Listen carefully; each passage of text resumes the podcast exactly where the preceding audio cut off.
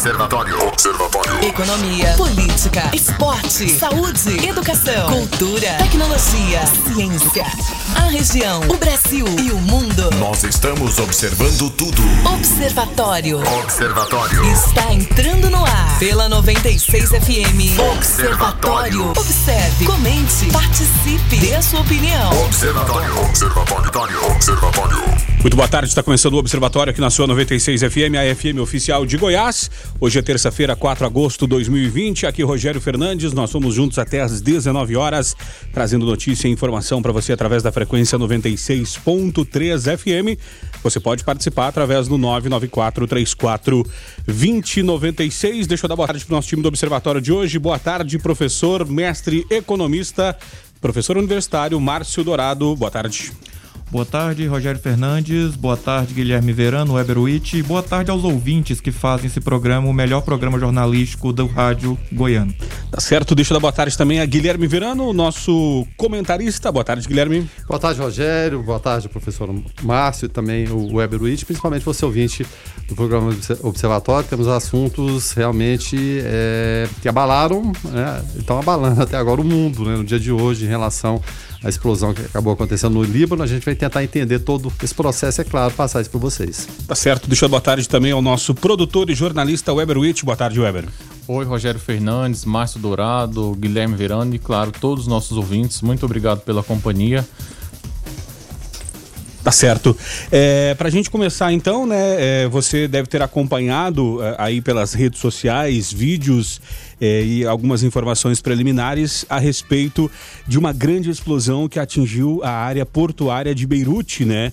É, o governo cita até o momento ao menos 50 mortos, né? É, a princípio ainda não há informações sobre a causa é, do impacto. É, Para tratar do assunto, né, ter um pouco mais de informações, nós vamos fazer contato agora com o Leonardo Zain. Ele é natural do Líbano, é, morou no Paris, no país durante 16 anos, né? Tem amigos no Líbano e parentes em Beirute. O irmão de Leonardo enviou o vídeo da explosão para a família antes mesmo de o assunto ser destaque na imprensa internacional. Informações não confirmadas estão circulando por lá, uh, relatos de ataque terrorista, né? É, Leonardo, boa tarde. Boa tarde. Boa tarde, Rogério. Boa tarde, Guilherme. Guilherme Verano, Maurício Dourado e Weber Witt. Boa tarde para todos os ouvintes do programa Observatório. Tá certo. Leonardo, é, quando sempre que acontece uma tragédia de, desse tipo, né, a gente pergunta, a primeira coisa é se você já conseguiu contato com a sua família em Beirute. Sim, já consegui contato com minhas tias, meus irmãos. Por incrível que pareça, eles já estavam no interior, então não não tão perto assim do problema, vamos falar. Guilherme? Bom, é, boa tarde, prazer recebê-lo aqui. É, a, a, nossa região, principalmente o Centro-Oeste, o estado de Goiás, especificamente a cidade que a gente está, Anápolis, a gente tem muitos descendentes de, de sírios e de libaneses que, evidentemente, estão preocupados com esse momento. A per, primeira pergunta que, que surge quando acontece é, esse tipo de situação, alguma explosão, é relacionar com a, a, atentados terroristas, alguma coisa nesse sentido. Existe essa especulação, embora muitas. É, é, claro, quando eles, geralmente eles acontecem, alguém assume, né, assume autoria. Mas por enquanto nada, mas existe essa é, especulação em relação à possibilidade de atentado terrorista ou, ou, ou é mais forte a percepção que foi um acidente lamentável? Então, pelo, pelas notícias que estão circulando lá no Líbano agora, tem muitas fake news, então não dá pra gente acreditar muito o que tá saindo agora. Porém, de ataque terrorista na gente, no Líbano, uh, a gente meio que é uma possibilidade bem fraca, assim, vamos dizer, mesmo a gente sabendo que Hezbollah, um grupo terrorista, uh, já tomou o Líbano, assim, vamos supor, no poder. Uh, porém, teve uma grande especulação, porque teve gente que viu aviões no momento, teve barulho de avião e tudo em cima, e saiu uma notícia lá que falaram que foi um bombardeio. Porém, tem gente que tá falando que é mentira, então a gente, mesmo quem tá lá, não tá conseguindo realmente dizer o que é verdade. É, chegam relatos para nós, né, segundo a emissora de televisão Al Jazeera, é, cerca de 400 a 500 pessoas ficaram feridas e que todos os hospitais da capital estão é, sobrecarregados com entradas de pessoas. Né? É, informações também dão conta que o nitrato de amônio foi armazenado no porto, o que causou a explosão. É, tu falastes, Leonardo, a respeito de, de fake news, né? É, já, já, já tinha um burburinho anterior a, a, a, esta explosão ou esse assunto veio à tona agora, né? Ou já vinha, como aqui no Brasil, né, no caso das fake news, que a gente vem falando há muito tempo a respeito disso? Eu não entendi. No caso, você fala de hoje ou você fala nos dias anteriores? É, porque, porque quando é, acontece alguma coisa, geralmente a explosão ela é a ponta de, de, de, um, de um problema, né?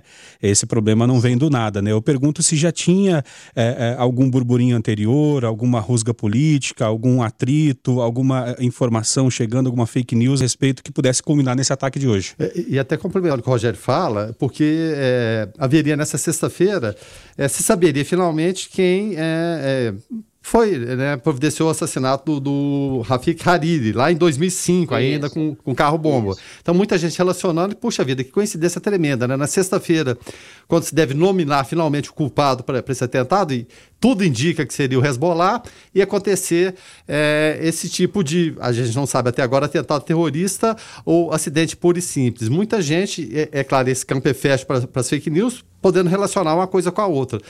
Você acha que pode ter e tomara que tenha sido uma, uma infeliz coincidência ao invés de um atentado?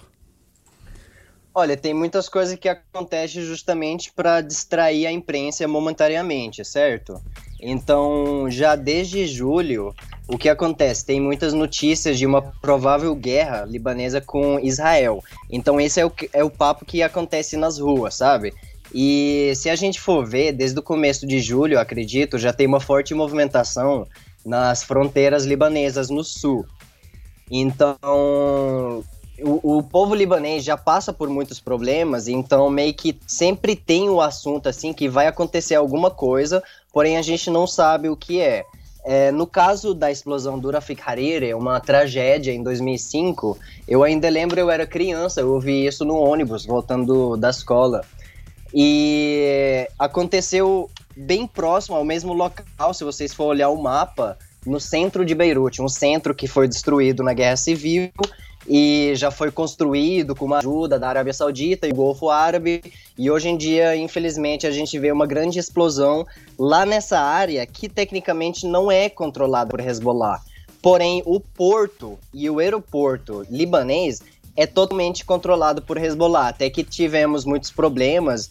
Uh, tem eu, eu, eu esqueci o, o, quando que aconteceu, mas acredito em 2010 foi realmente uma briga em Beirute, teve várias confusão para Hezbollah manter o poder do porto e do aeroporto. Então tem muita coisa, muita carga que chega nesses lugares que só Deus sabe uh, do que se trata. Até em relação a isso, é, é, claro, o Líbano é um país pequenininho e que produz poucos alimentos. E a, a importância do, do, do, porto de Beirute, até trazendo em números, é o que 85% de tudo que chega ao Líbano, e ele depende de muitas importações, principalmente de, de alimentos, 85% passa pelo porto de Beirute.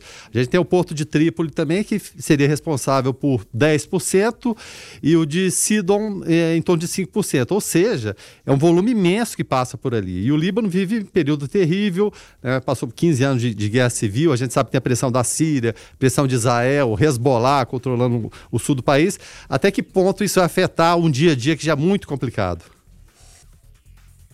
Olha, o dia a dia libanês já vem sendo difícil, desde a... tem uma crise econômica agora acontecendo justamente por causa do, da corrupção desses líderes políticos, todos envolvidos com Hezbollah e também da oposição.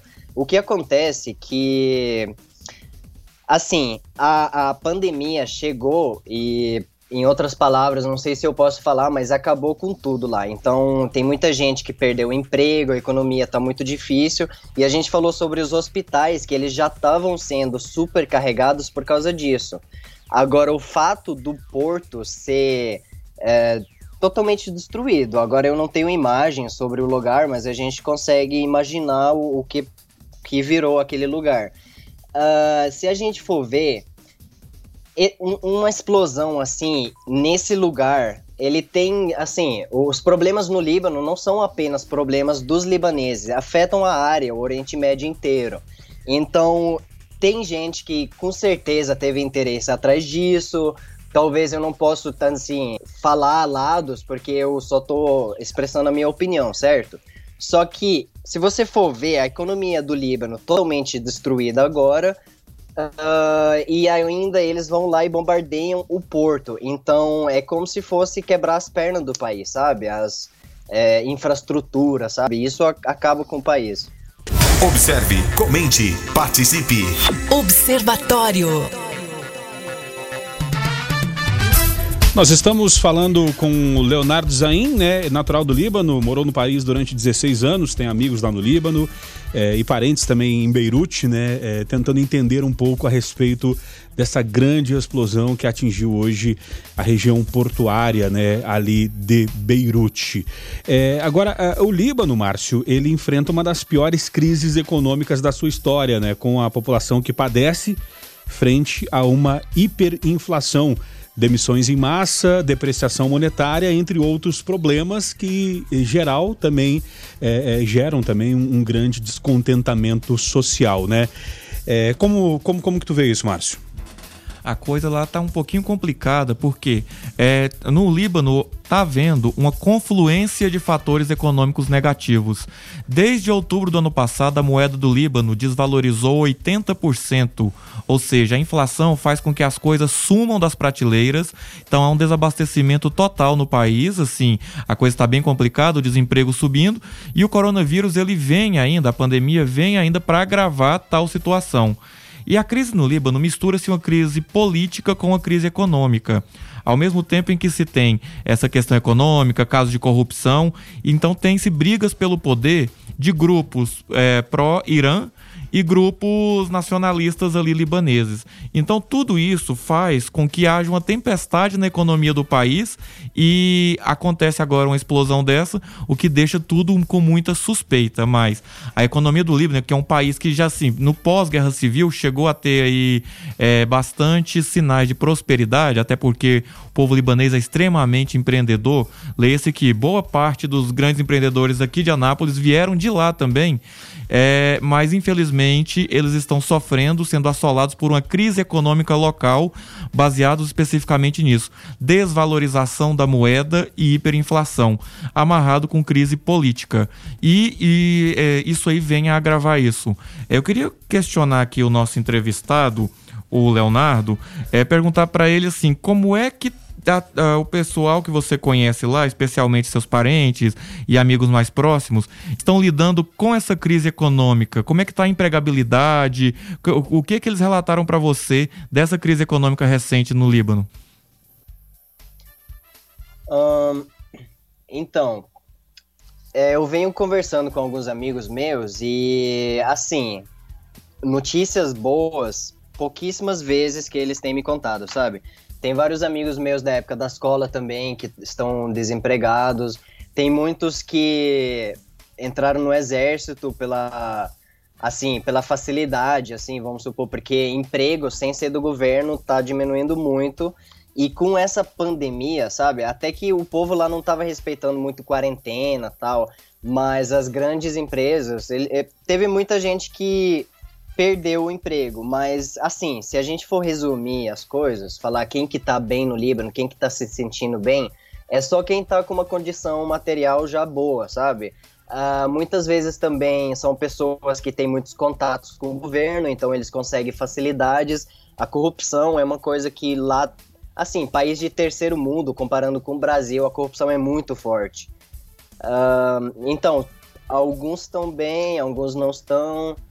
E, sinceramente, com essa pandemia, tá uma situação que a gente não imaginou antes. Tem muito dinheiro de fora que é para ser devolvido também, mas está tendo muito problema porque justamente quem vota as leis para prender os políticos são os políticos. Então, uh, não tem esperança. Assim, o povo tá cansado, sabe? Todo mundo pensa em mudar para outro país. Muitos amigos meus, eles falam comigo assim, perguntando de emprego no Brasil. Eu falo que aqui não tá muito bom também, não Uh, tipo assim, não é um país para você olhar muito o Brasil, sabe? Porque não tem muito, muita gente de fora que olha para o Brasil como um paraíso, mas para os libaneses está sendo isso. Tem muita gente assim que, inclusive falando sobre a minha vida, que tem muita gente que uh, fala para mim continuar aqui no Brasil, não pensar em voltar, sabe? E eu, como eu gosto muito do meu país, é muito difícil eu ouvir isso. Mas, em geral, assim, a sociedade, a gente pode falar que tá doente. Eu, eu queria fazer uma comparação. Eu fui embora do Líbano em 2000 e, no final de 2011. Eu fui de novo em 2017. Uh, ah, as pessoas, você percebe uma mudança nelas, sabe? Tá todo mundo estressado.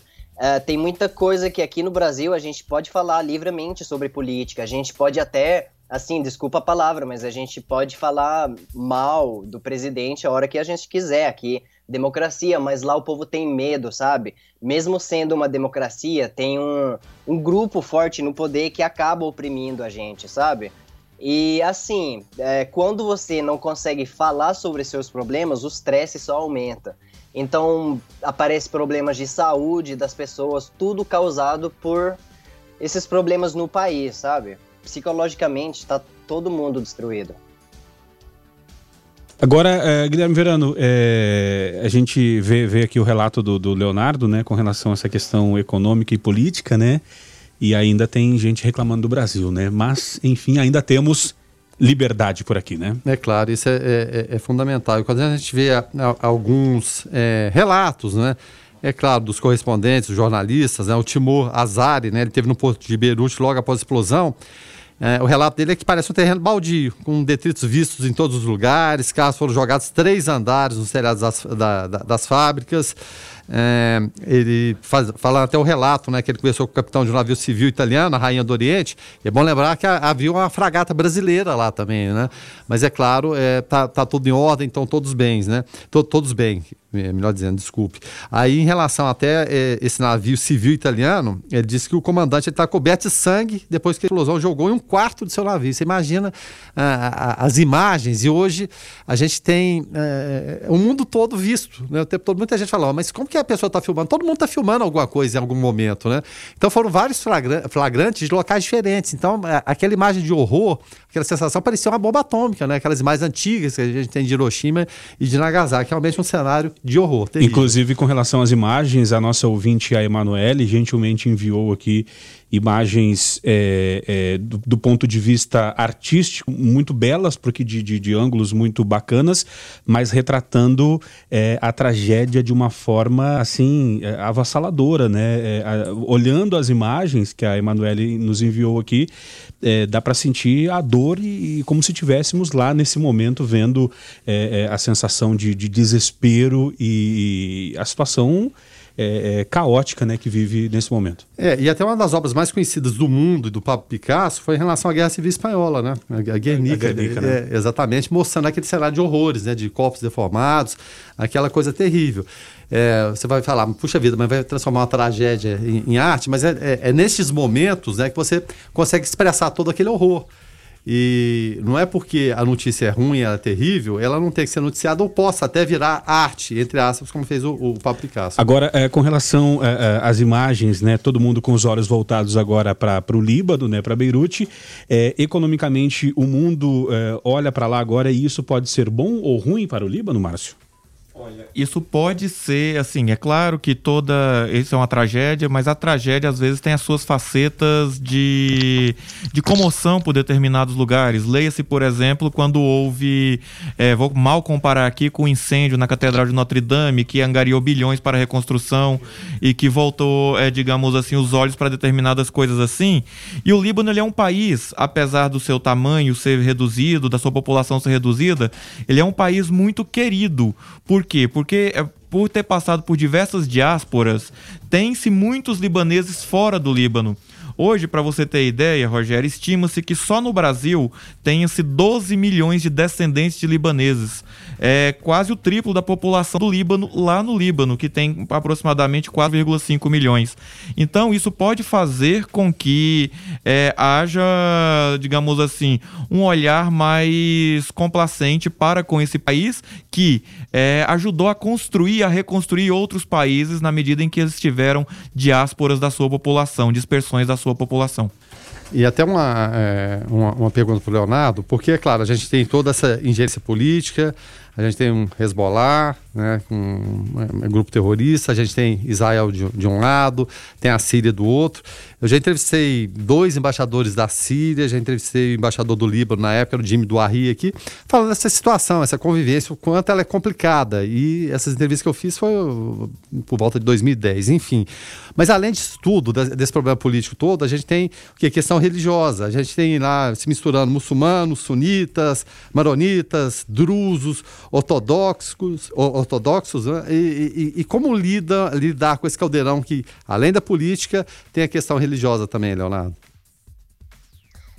Uh, então, dentro do país, assim, vamos, vamos falar sobre Beirute. Beirute é uma cidade extraordinária, todo mundo misturado lá, então não tem muita assim diferença, ninguém vai te perguntar qual a sua religião. Porém, tem um grande problema no Líbano, que o seu sobrenome parece que te condena, assim, vamos supor, porque só de você falar seu nome completo já dá para saber se você é sunita, na maioria dos casos, já dá para saber se você é xiita, entendeu? Então tem uma certa, assim, é, um tratamento diferente dependendo da área que você está. O Líbano é um país que teve uma guerra civil, lembrando que nos anos 75 ele estava matando, matando assim, de acordo com a identidade. Lá na identidade, o que acontece? Tem um, tem, tem um lugar que ele demarca a sua religião. Se você é muçulmano sunita, então a gente tem muita gente que luta lá no Líbano para tirar isso da identidade e fazer em que o país realmente se torne um país uh, sem muita influência religiosa. Falando de assim socialmente, eu sempre tive muitos amigos, a maioria xiita, eu sempre tive muitos amigos é, cristãos também. Então, assim, dependendo de da sua convivência, a sua família, tem muita gente bem educada lá que nunca entra nesses, nesses quesitos. Porém, vamos supor, você é da minoria e você vai acabar indo para, vamos supor, com seus amigos, mas tem sempre algumas pessoas que irritam você só por, por sua assim posição política, sabe? Então, assim, uh, você nunca está sempre com liberdade para expressar a sua opinião. É, é difícil, assim, conviver com essas pessoas que são estressadas e sem dizer que não é todo mundo que você consegue ter uma discussão saudável, sabe? Tem pessoas muito ignorantes, tem gente que apoia o seu líder mesmo sabendo que ele fez tal coisa errada, sabe? Isso é, é, um, é um jeito de extremista, sabe? É um jeito eu esqueci a palavra, assim, sabe? Vocês podem ir desculpando meu português que eu aprendi esses tempos, viu? Mas, assim, uh, o libanês gosta muito de festa, sabe? A gente gosta de se divertir, então a gente ignora os nossos problemas religiosos e sociais até o final, sabe? Mas tem hora que não dá, sabe? Os sírios têm sofrido muito no Líbano também, porque os libaneses uh, meio que assim, sabe? Os sírios chegaram depois da guerra. Durante a guerra de 2006, os sírios ajudaram os libaneses. Teve muito refugiado libanês que foi na Síria. Porém, agora, só porque Hezbollah está ajudando a Síria, está ajudando o governo sírio, todos os refugiados da Síria, eles são maltratados no Líbano, entendeu? Então, assim, libanês tem tudo que tipo. Tem gente muito boa, tem gente ruim, assim, igual todo país, mas conviver um com os outros, uh, muitas vezes assim, as, as, vamos supor, o subúrbio de Beirute não se mistura com o centro para evitar problemas. Tem umas realidades dessas. Tá certo. É, a gente está falando com o Leonardo, né? O Leonardo é, é, Stein, é, Zain, né? É, com relação a essa questão lá da, da, da, da, do Líbano, né? Lá em Beirute.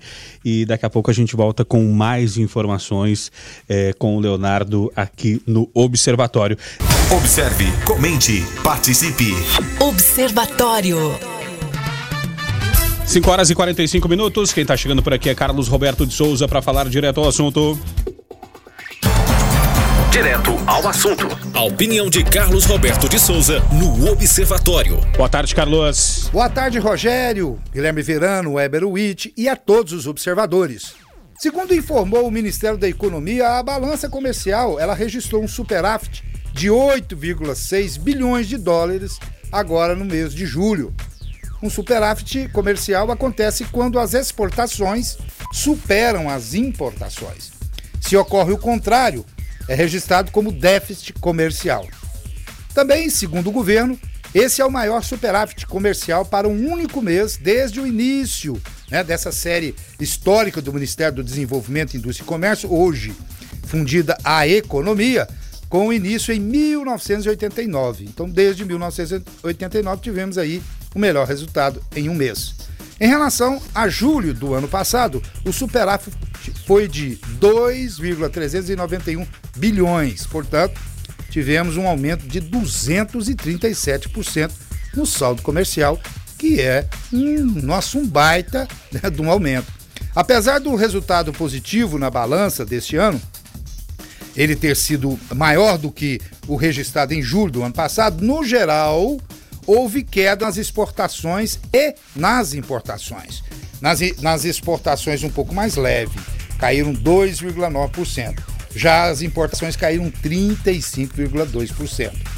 Mas mesmo assim, no acumulado do ano, temos um saldo positivo de 30,383 eh, bilhões de dólares. Agora, em relação a, ao corrente de, de, de comércio que indica essa soma, esse acumulado, é, aí teve aí uma pequena, uma leve é, queda né, de mais ou menos aí 2,28% em relação a julho do ano passado, que somou 31,72 bilhões de dólares. A corrente do comércio é considerado um importante termômetro da atividade econômica e de janeiro a julho as exportações somaram 121 286 bilhões de dólares.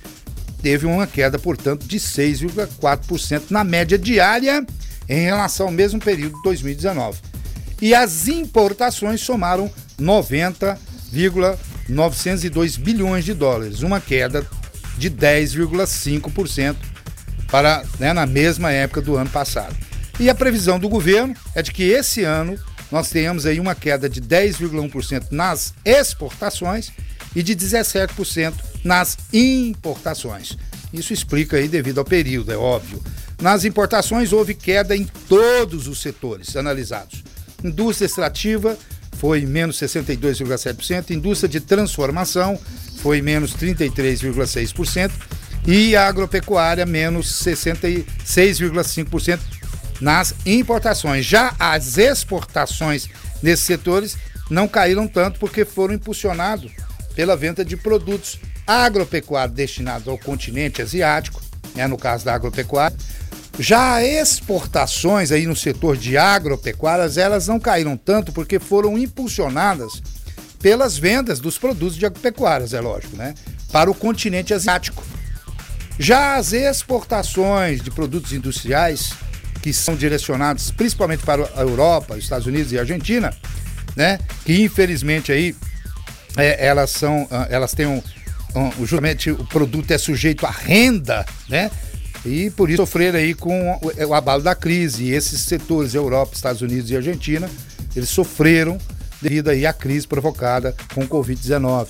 Então, obviamente, essas exportações elas não foram tão bem. Por isso, nós tivemos queda, mas não tão acentuada quanto as importações. Mas mesmo assim, trata-se nós temos que considerar que é um excelente resultado diante desse cenário. Né? Por mais que uh, tenha queda, mas o, o, o resultado desse ano foi positivo. E melhor, as exportações estão superando e bem as importações. Isso é bom, bom resultado e eu espero que se mantenha. Eu espero que o Brasil, pouco a pouco, equilibre, se equilibre nessa balança comercial e comece a travar aí uma, uma, uma, uma sucessão de aumentos e uma sucessão assertiva de crescimento. Fiquem todos com Deus, ademã que eu vou em frente de leve. As principais notícias do Brasil e do mundo. Observatório. Observatório. Carlos, na sua coluna hoje, trazendo um comentário eh, mais econômico, e eu vejo aqui o brilho nos olhos de Márcio Dourado quando o assunto é economia. Márcio Dourado. Bem, é, o comentário do Carlos é muito feliz ao comentar que nós estamos tendo aí, por incrível que pareça, um superávit econômico, um superávit comercial nesse momento.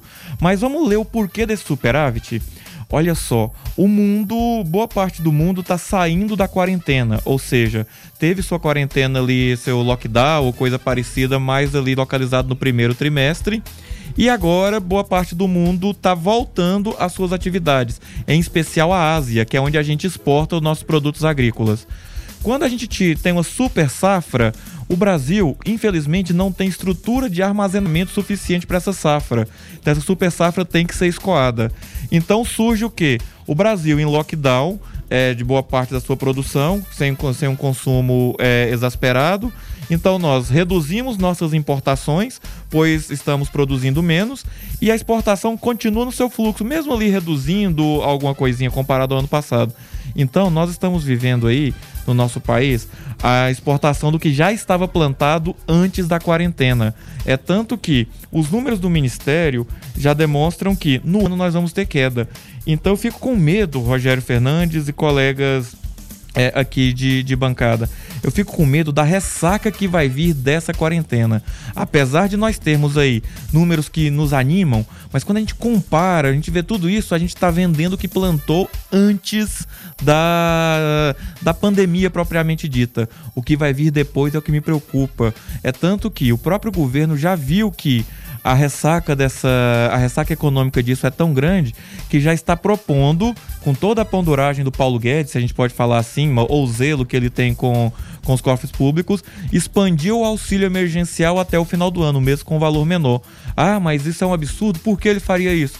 Justamente para tentar sustentar o consumo e de alguma maneira esse ano não ser uma catástrofe total econômica. Quer dizer, é, não vai ter nada de tão bom assim, mas simplesmente para não ser um arraso total da nossa economia.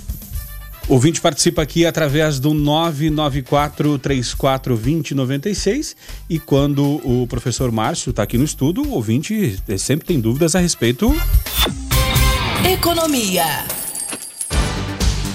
O ouvinte pergunta o seguinte, o Augusto César, é, falando de economia, faturamento, imposto, é um absurdo. Tem uma empresa no Simples Nacional, esse mês meu imposto deu aproximadamente R$ 2.400. Só o INSS foi mais de mil, sendo que nem funcionário eu tenho e pago minha guia INSS separado. Márcio Dourado.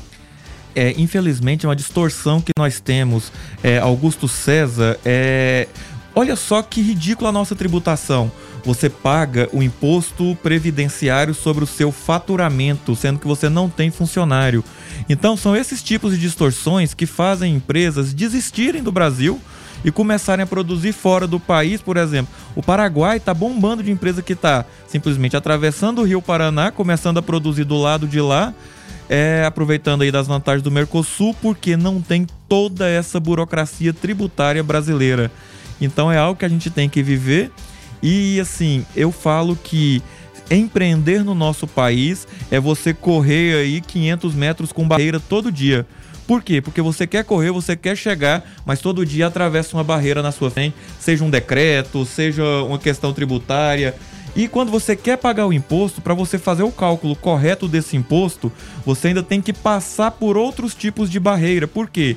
É, o seu imposto vai ser lucro presumido, vai ser sobre o faturamento, como é que vai ser? Então tudo isso conta nessa conjuntura. Infelizmente é algo que a gente tem que ter e experimente não pagar o imposto. Não experimenta não, Augusto. Mas assim, se não pagar o imposto, a fiscalização e as multas vão pesar ainda mais. Repórter Observatório.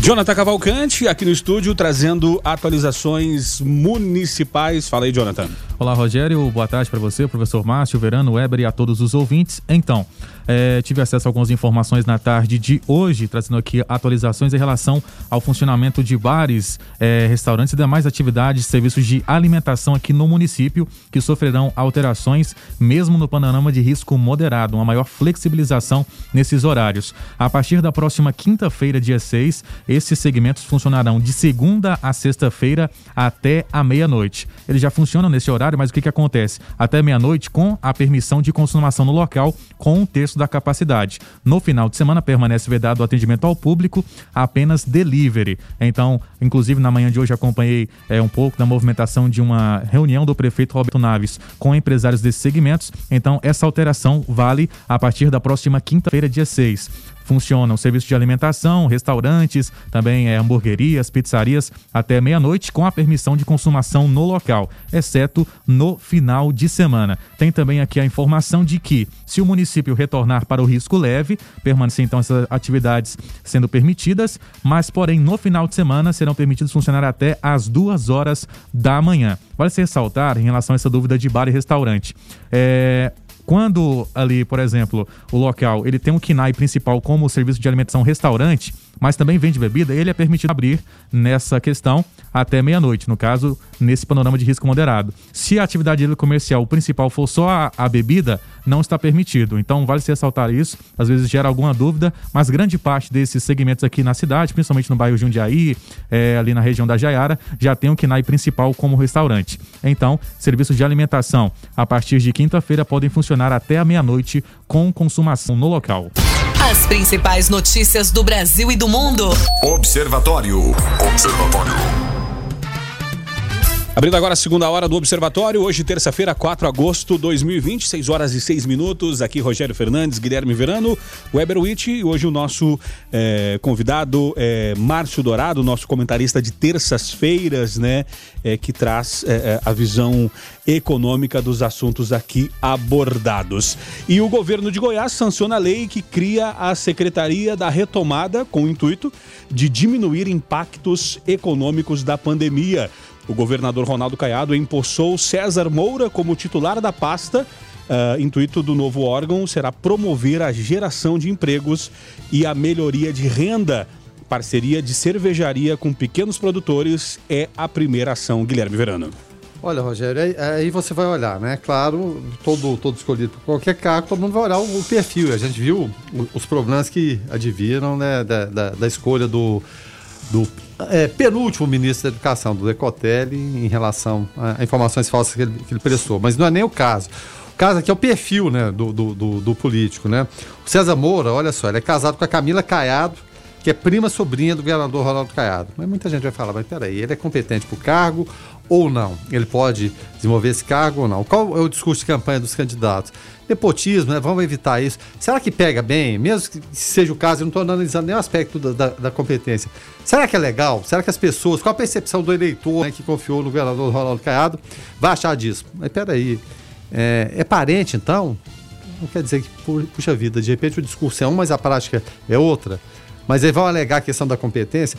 Não sei, eu, eu não nomearia, mas não nomearia mesmo, por mais competente que fosse. E mesmo porque, é, será que tanta competência ele vai acumular com outro cargo? Que, qual a função que ele exerce no, no, no, no dia a dia? Ou será que ele não estava exercendo função nenhuma? Ou será que ele vai prejudicar o seu dia a dia para servir o Estado? Não sei. É, mas e a gente tem outros casos, né? A Adriana Melo Caiado, ela é diretora-geral da OVG, que é a Organização das Voluntários de Goiás, por exemplo, é prima do, do governador. Então, eu acho que não é de bom tom, nem o governador Roncado, nem nenhum outro. Falou que é parente é distância, distância de parente. Ah, é competente, ele pode ser útil, é de confiança, está aqui no dia a dia. A gente vê no dia a dia dos políticos a confiança que vários desses promovem. É o quê? Confiança, e não estou falando que é o caso aqui específico, mas estou falando do que acontece, que a gente vê geralmente no Brasil. É envolvimento de empresas familiares. Né? Então, eu acho que não seria de bom tom. Poderia se evitar, evitar mais um desgaste, mais um desgaste né, para chegar lá na frente, na época da, da reeleição, falar, ó, não coloquei, não nomeei parente nenhum, por mais competente que fosse, não nomeei, preferi evitar, mesmo seja de confiança, fui para o perfil técnico. A gente vê as confusões familiares no Brasil, né, de famílias, né, de famílias de, que vão desde presidentes até prefeitos que no fundo, elas causam mais confusão do que solução. É, falando agora assim, independente da, dessa questão aí da família e tudo, aí é, vou falar da secretaria em si. A secretaria ela tem uma ótima iniciativa porque ela tem o objetivo de dirimir os impactos negativos da pandemia do novo coronavírus na economia goiana. Então ela tem, ela quer adotar medidas de priorizar a geração de empregos, a qualificação profissional e o financiamento das atividades econômicas do empreendedorismo. Quer dizer, ela vai atacar determinados pontos e que são pontos cruciais. Agora falando da secretaria que tem que funcionar, ela funcionando, são pontos cruciais para a retomada econômica. E não se, não se tem retomada econômica sem a gente fazer é, gerar emprego e renda. E aí quando mas para que criar uma secretaria? São mais empregos, são mais cargos. Mas inteligentemente, aqui agora vamos elogiar a iniciativa do estado, o governo ele foi lá e desproveu outras secretarias de cargos. Ou seja, ele tirou cargos das secretarias de desenvolvimento social, de desenvolvimento econômico, inovação e da indústria e comércio. E com isso, é, com os cargos extintos nessas secretarias e os cargos criados na nova secretaria, ainda deu uma economia de 100 mil reais até o final de 2022. Ou seja, a iniciativa ela é válida, esperemos que ela funcione. Esperemos aí, assim, que a pessoa colocada lá também tenha a competência necessária para um cargo de tanta responsabilidade. Economia. E o Ministério da Economia se diz favorável ao fim da meia entrada. Manifestação foi feita com contribuição à consulta pública feita pela Ancine sobre o assunto. Agora resta saber se, tirando a meia entrada, se o valor final das pessoas que pagam a entrada normal vai baixar ou não, né? Muito complicado isso aí. O Ministério da Economia está mexendo num grande vespeiro. É, Nota-se que recentemente já houve uma regulamentação da meia entrada foi quando finalmente os professores passaram a pagar meia entrada também. Eu nem cheguei a utilizar muito disso, mas assim, tirante a parte pessoal, a meia entrada está muito distorcida no nosso país. O que a gente conhece de pessoas aí que tem carteirinha, de gente que faz carteirinha e por aí vai, então ela está muito distorcida sim. Então, pra, é um vespeiro que se vai mexer, mas é algo válido. Acabar, não sei se seria a solução. Existe aí alguma questão relacionada ao incentivo à cultura ou coisas relacionadas. Talvez tenha um melhor controle. Recentemente, o próprio Ministério da Educação tentou fazer uma carteira estudantil gratuita, validada no site do MEC pelo Censo da Educação, o que seria extremamente válido. Agora, acabar, eu não sei se seria a melhor solução. Assim, tem opiniões e opiniões sobre isso, mas a cultura deve ser incentivada. Como diz a falando de cultura, a música dos Titãs, a gente não quer só comida, né? Tem que ter diversão e arte também. E, e muitas vezes eu, eu sou muito crítico em relação à Uni, que, é claro, surgiu né, como União Nacional dos Estudantes, que coisa boa, né? Que, que, que força. Mas só que, em última instância, virou, virou o quê? Chancelar a carteira de estudante falsa? Verdade é essa, infelizmente. É como o professor Márcio falou, qualquer um falar, eu quero a carteira de estudante, ele arruma. Ele arruma. Então, o ideal seria o quê? Fiscalização. Você ter o preço justo independente de ter ou não a carteira de estudante, mas que tenha uma carteira de estudante decente, que ela seja verdadeira e válida e possa proporcionar esse acesso à cultura a quem de direito, evidentemente, ou então esquece isso. Agora, o, o problema, como o Márcio mesmo falou aí, em relação a isso, vão acabar, vão acabar com isso. Aí esse preço, será que ele voltaria para essa realidade ou ele pararia lá em cima de fato? Enfim, é muito é, complicado. O, o interessante, né, é que segundo a análise da Ancine, 80% dos ingressos comercializados em 2019 tiveram algum tipo de meia entrada e o contingente de pessoas que possui algum benefício para o acesso ao cinema é superior à metade da população brasileira. A estimativa é que 96,6 milhões de pessoas sejam atingidas pela lei federal da meia entrada, Guilherme Verano. É, e, puxa vida, será que o Brasil tem tanto estudante assim, né? Na verdade, na prática, no dia a dia? É claro, né? A falsificação está aí, evidente, está jogada na nossa cara. E, e é anos a fio, isso não é de agora, né? Não é, não é desse período recente, não é de décadas a fio, né? Mas olha só, entre os benefícios apontados com a extinção da meia entrada, o Ministério aponta o seguinte: o aumento da liberdade de ação do exibidor quanto aos preços, redução de custos da parcela da população que paga o ingresso inteiro. Será que vai acontecer na prática? Primeira pergunta que vem, né? Sob determinadas condições, a ação provada pode atingir algum grau objetivo da política pública. Isso é, permitir o acesso à população de menor renda. Essa saber se vai de fato baixar. E o Ministério aponta, no entanto, que a população que necessita da política para acessar cinema ficaria desassistida é, prova que a meia entrada já não faz tanto efeito é que eu tenho observado isso, a maioria dos eventos é, que tem. que ocorreu aí antes da pandemia, na, no pós-pandemia não tem mais evento nenhum a não ser as lives, né? Que já estão até, é, digamos assim, já nos enchendo. Uhum. Mas antes da pandemia, a maioria dos eventos considerava critérios. Se você der um quilo de alimento, você tem direito à meia entrada. Se você comprar seu ingresso até uma semana antes, você tem direito à meia entrada. Então banalizou-se tanto que a meia entrada passou a ser estendida a todos, desde que tivesse uma pequena diferençazinha ali e não se comprasse na porta. Então, a, há que se fazer algo para combater essa meia entrada livre e restrita, sim. Agora, extinguir talvez não seja o melhor caminho. Ou seja, se todos têm direito a acesso à meia entrada, é porque o valor do ingresso é o valor de meia entrada. Justamente. 6 horas e 18 minutos. E escutem só essa história absurda, tá? A Prefeitura de Japeri, na Baixada Fluminense, exonerou o secretário de Meio Ambiente, Yuri Santos. O estudante de 19 anos não tinha nenhuma experiência na área e ainda tinha mãe e avó lotadas na mesma secretaria ficou à frente da pasta por quase quatro meses. Uh, por quase quatro meses, a Secretaria Municipal de Meio Ambiente e Desenvolvimento Sustentável, a SEMADES, foi comandada pelo Yuri. Ele foi nomeado secretário em abril com um salário de mais de 10 mil reais. Mesmo assim, Yuri pediu e recebeu duas parcelas do auxílio emergencial do governo federal. Os pagamentos aconteceram em abril e maio, quando Yuri já era secretário.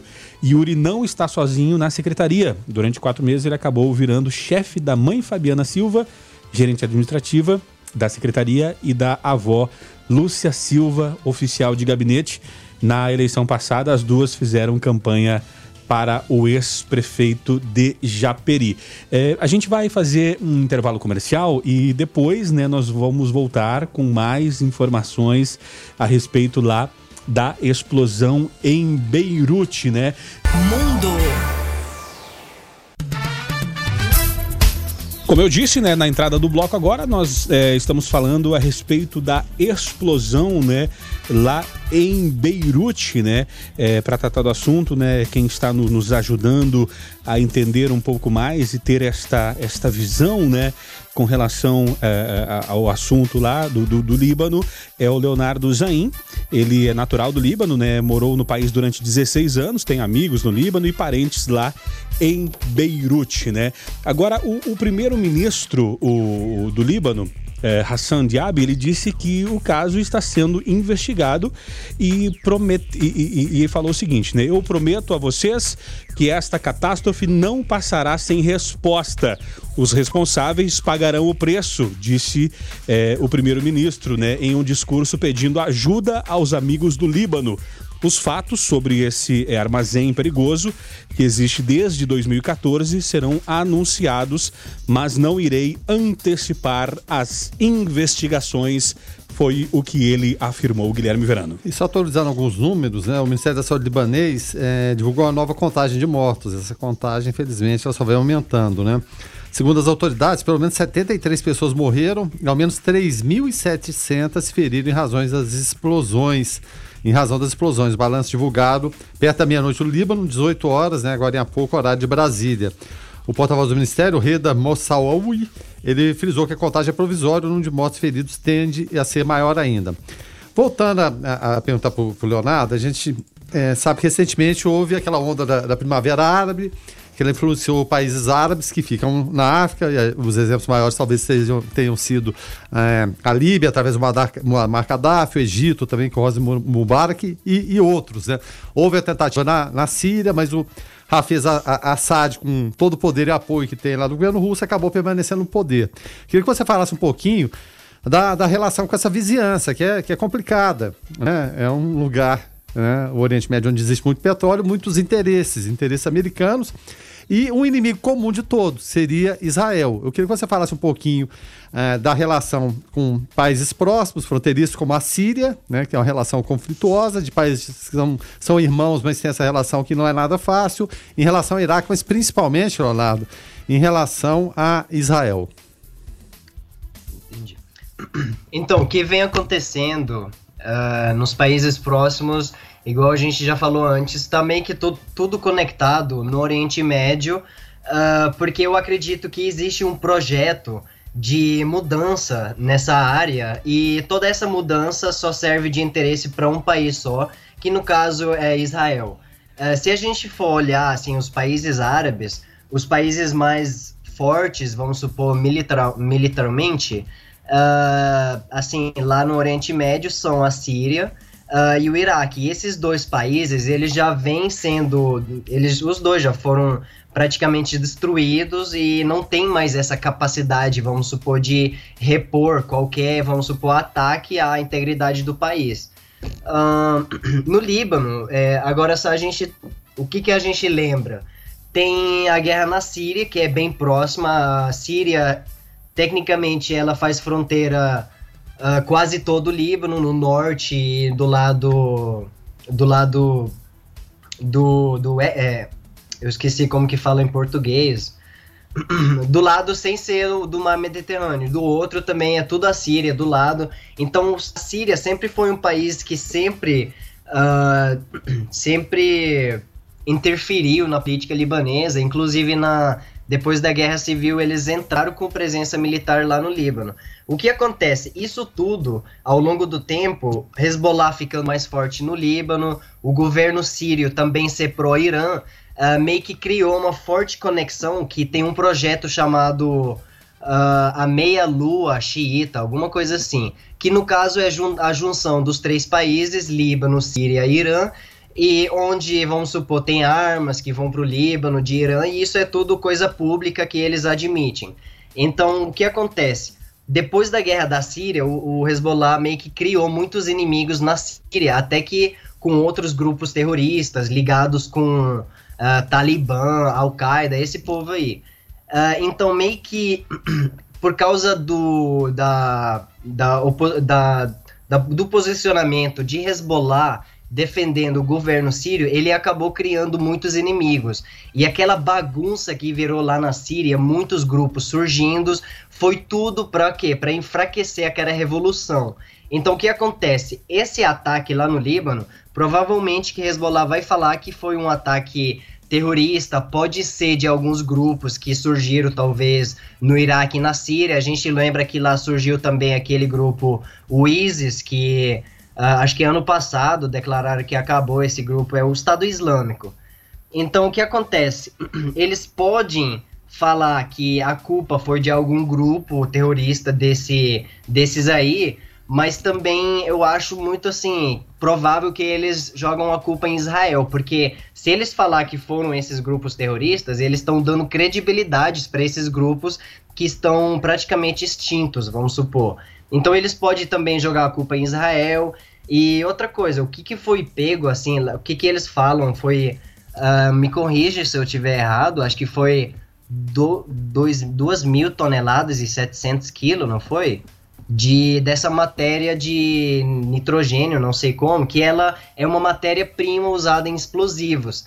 Então, no caso, chegando lá no porto, uma opinião minha, só uma imaginação.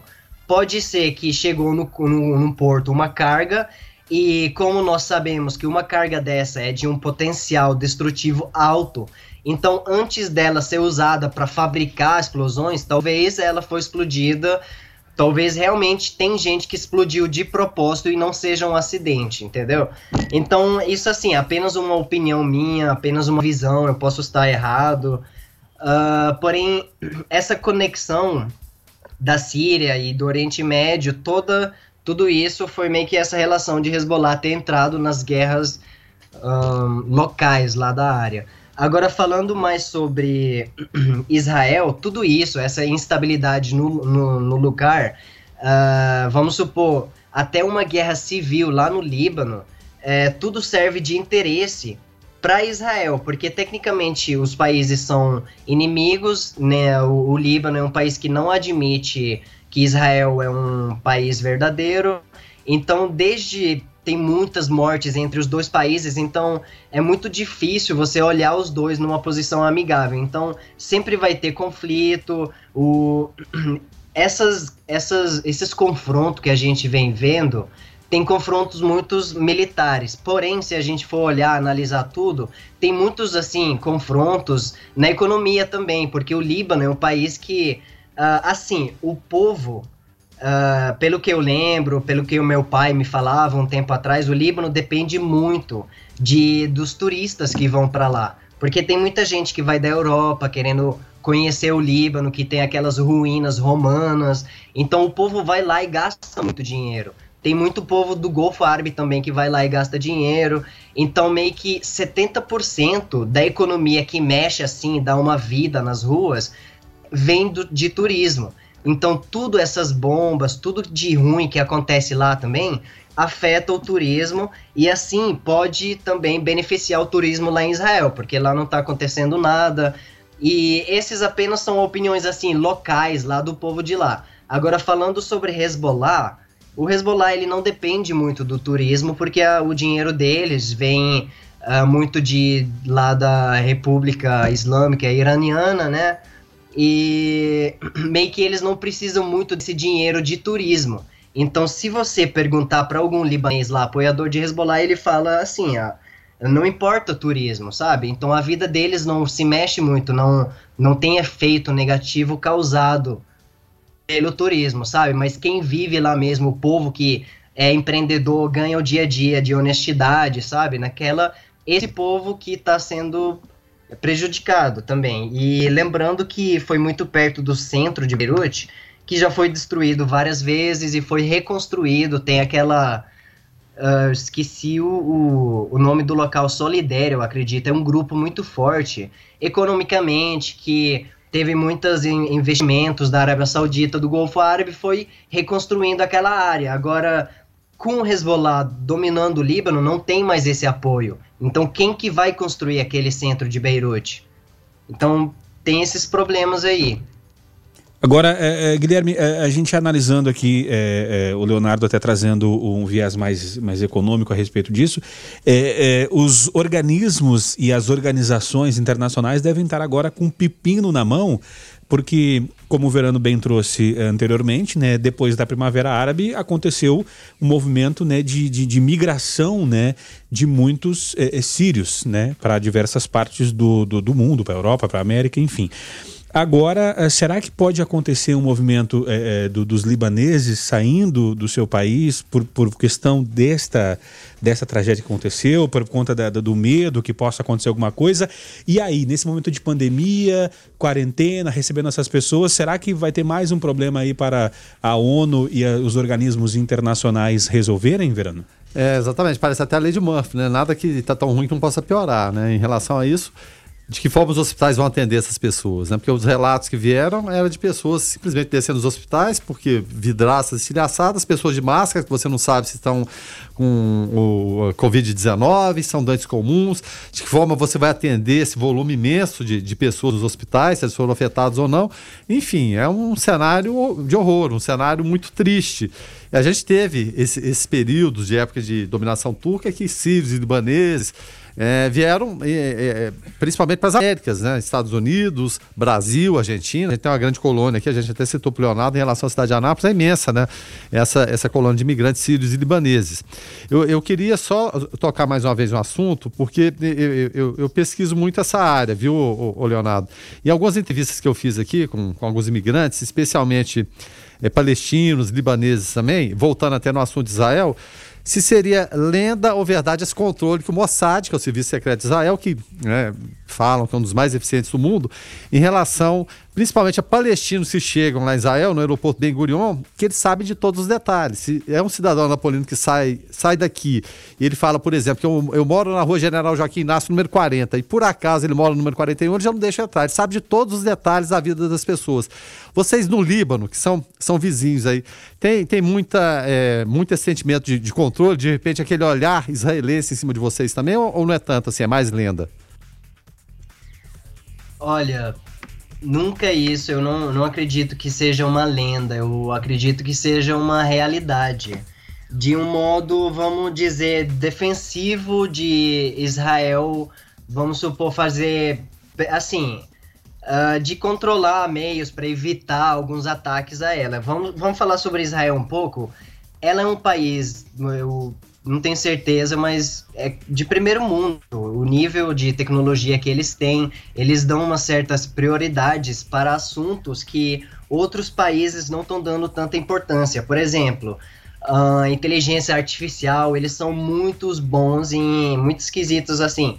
Então, na China já está tendo muitos controles, muitas câmeras que filmam, consegue realmente ver a identidade das pessoas. Lá em Israel, isso só não está muito público. Eles conseguem, por exemplo, a faixa de Gaza. Eles sabem de todo mundo que está lá, eles conseguem ouvir todas as ligações, qualquer conexão via internet, Facebook, eles tudo conseguem ver. No Líbano, tem muita coisa que eles precisam saber sobre Hezbollah. Por quê?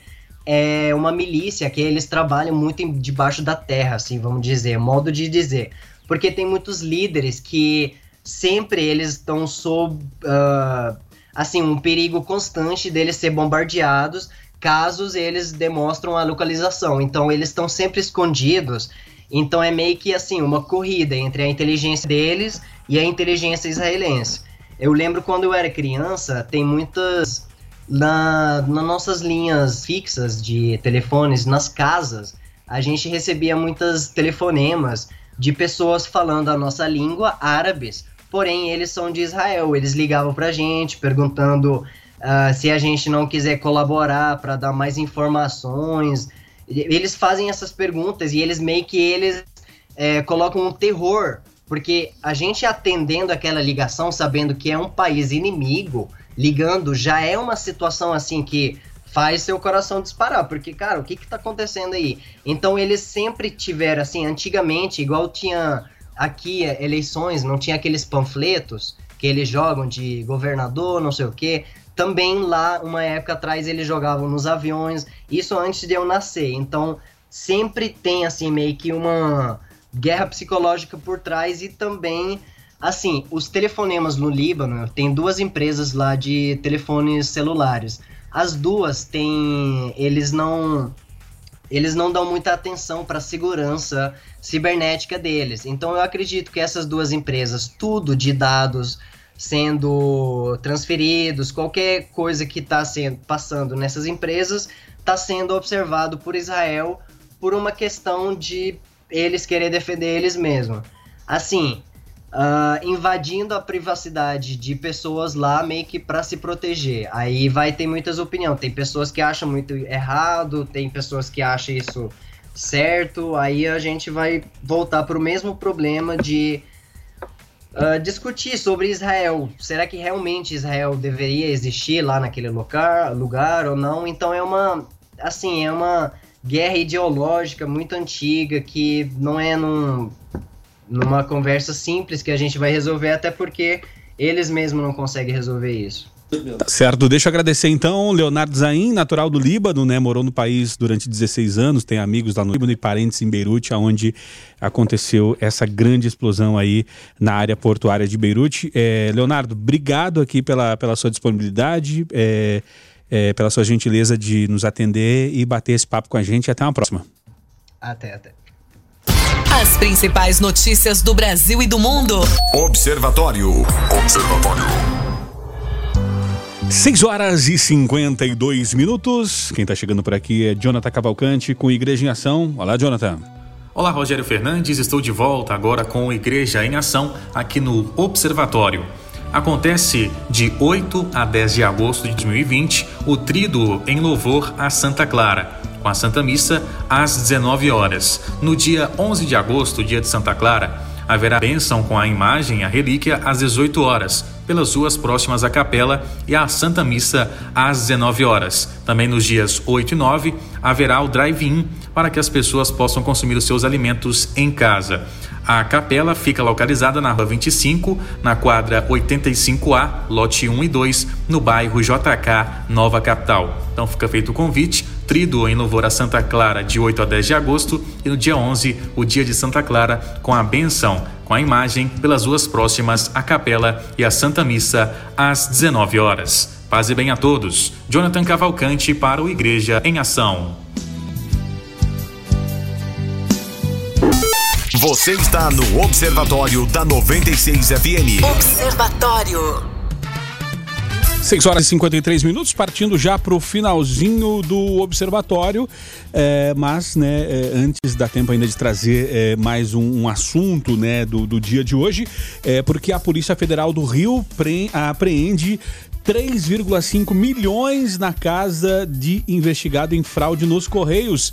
A segunda fase da operação Postal Off 2 cumpriu mandados no Rio e em São Paulo. Esquema envolve subfaturamento de remessas. Guilherme Verano.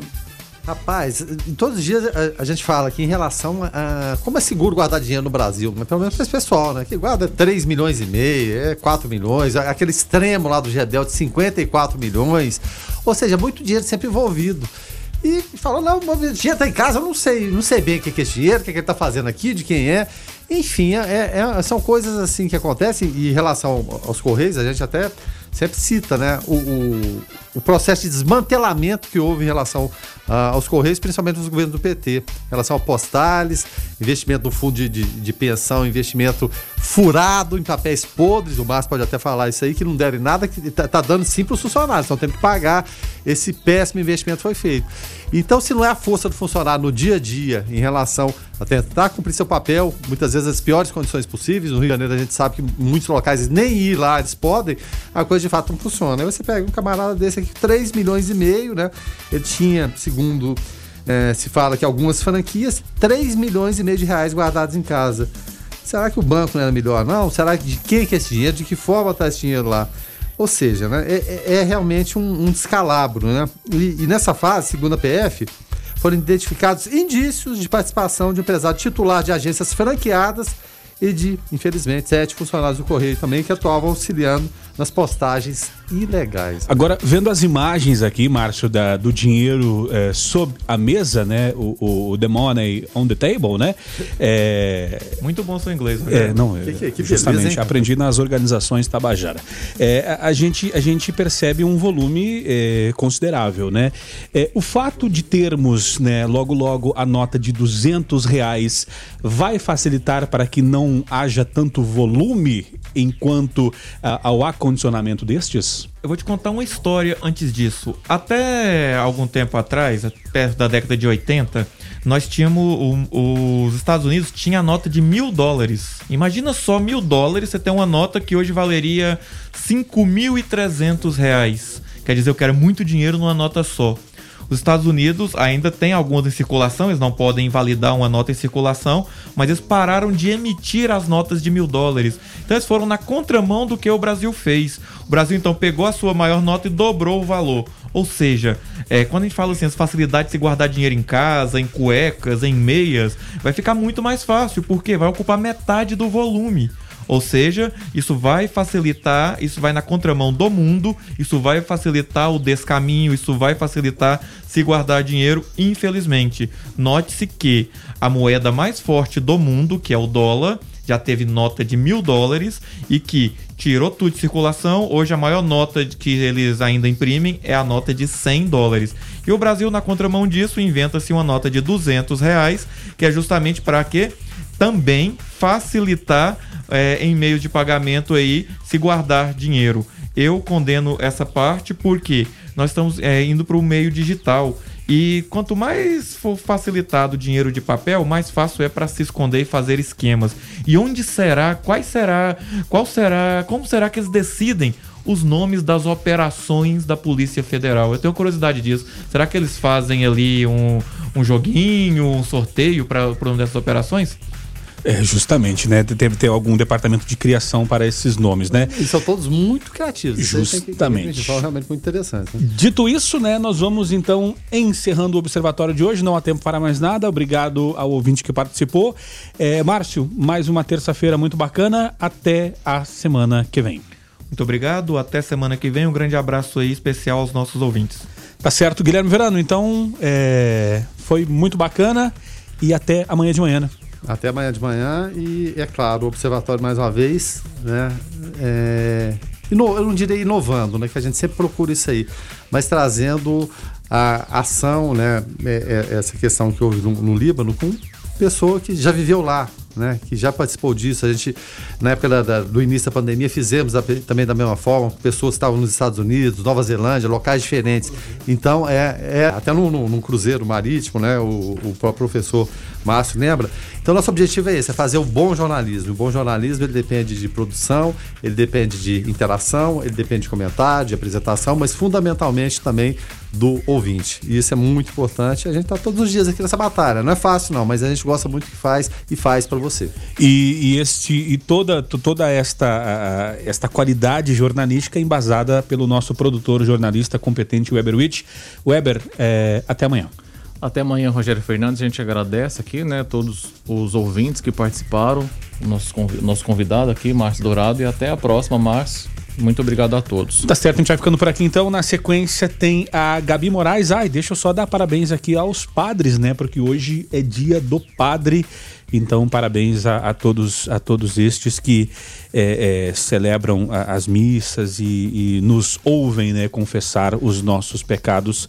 Parabéns pelo dia, tá? A gente vai então encerrando o observatório de hoje. Na sequência tem a Gabi Moraes é, com o Conectado. Nós voltamos amanhã às seis da manhã no programa Foco 96. Fiquem todos com Deus, paz e bem. Você ouviu Observatório na 96 FM. Observatório. Observatório.